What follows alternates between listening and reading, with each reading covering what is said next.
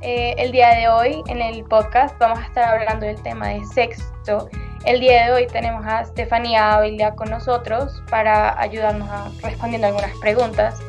Eh, no sé si te gustaría presentarte, pues di tu nombre completo, tu edad y cómo, cómo te identificas en términos de género. Hola, me llamo Estefanía Villa, tengo 14 años, mi sexo es femenino y pues me identifico como mujer, entonces pues pronombres serían como ella.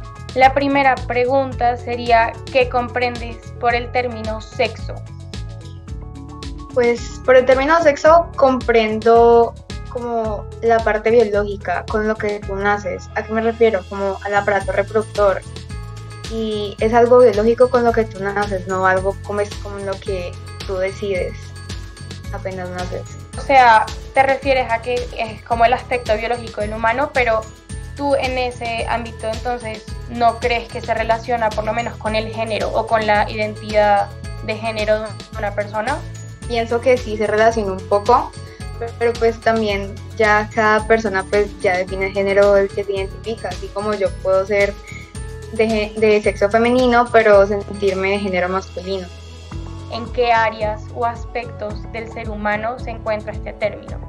Pues como ya lo dije en la parte biológica, pues con lo que nace sobre todo lo veo en esa parte porque de resto no, no, pues, y pues la parte hormonal, la verdad, no, no, no le veo otra parte donde pueda estar. Vale, perfecto. La tercera pregunta sería, ¿qué estereotipos crees que se encuentran alrededor del sexo? Podría ser, por ejemplo, cuando dicen, ay no, porque es mujer, es más débil, es más emocional, eh, no tiene la capacidad de hacer ciertas cosas. Y en el hombre, por ejemplo, que son más fuertes, que ellos son los que tienen que sí o sí hacer los trabajos de fuerza y las, los deportes o cosas que son como más bruscas, que requieren así como de mucha fuerza. Ok, entonces más o menos sería como otra vez hablando un poquito de género y comparándolo un poquito con todo el tema del sexo, a pesar de que el sexo sea algo biológico, de lo que me estás diciendo, más o menos esos estereotipos también recaen en esa relación que tiene el sexo con el género sea, porque ya está pues en el género todo el tema de lo femenino y lo masculino y pues la gente relaciona eso con, con el aparato reproductor que tú tengas. Entonces básicamente los estereotipos que encuentras en todo el tema de sexo es justamente eso, que también recae en el género.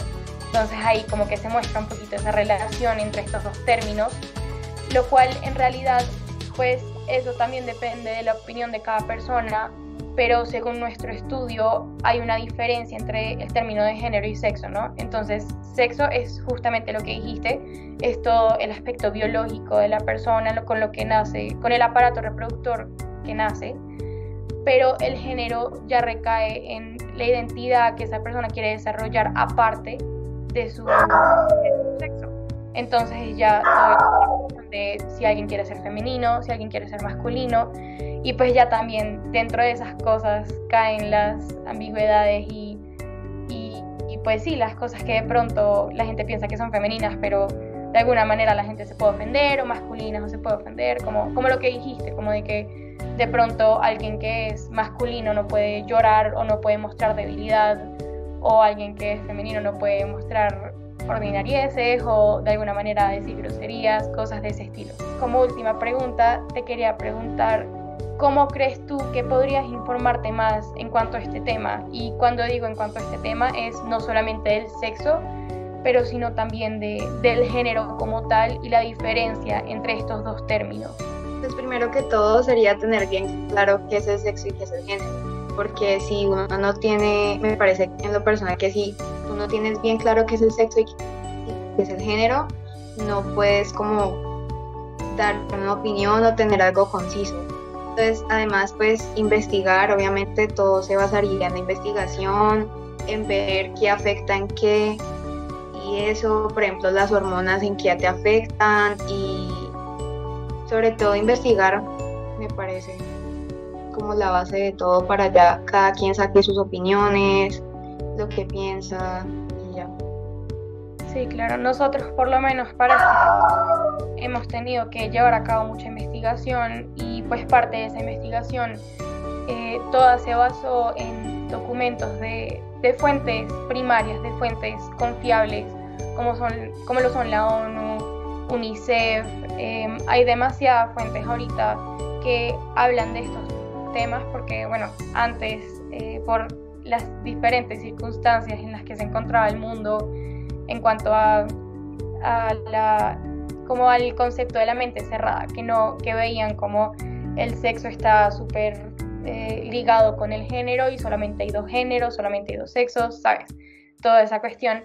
Pero hoy en día pues ya se ha investigado más el tema justamente para, para buscar un, progreso en el mundo y en la humanidad, para que no, no se vea como esa, ese dualismo únicamente, sino que también se le permita a las personas, a los individuos, a que sean a que se expresen libremente, sea sexualmente o por su género o por cómo quieran expresarse.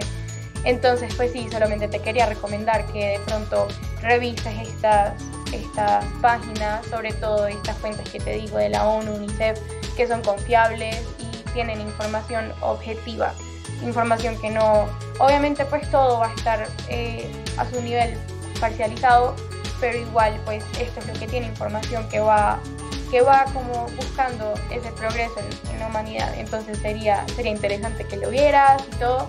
Pero con respecto a lo que me has dicho hoy, eh, pues tus opiniones son bastante parecidas, entonces está súper bien. Bueno, muchas gracias por participar en el podcast. Eh, bueno, seguiremos viendo. Vale.